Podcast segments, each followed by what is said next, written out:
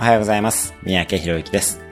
今日のテーマは、大切なものがあなたの邪魔をするです。あなたにとって大切なもの、そして大切な考え方は何でしょうか？実は、あなたの成長を妨げているものは、往々にして、あなたが大切にしているものだったりします。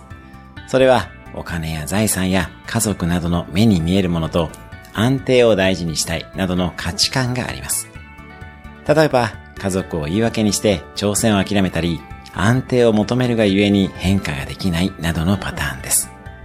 変化をしたいなら、自分が大切にしているものに疑いの目を向けてみてください。そして、時には思い切ってそれらを捨ててみましょう。今日のおすすめアクションです。自分にとって大切なものを書き出し、それによって失っているものも書き出してみる。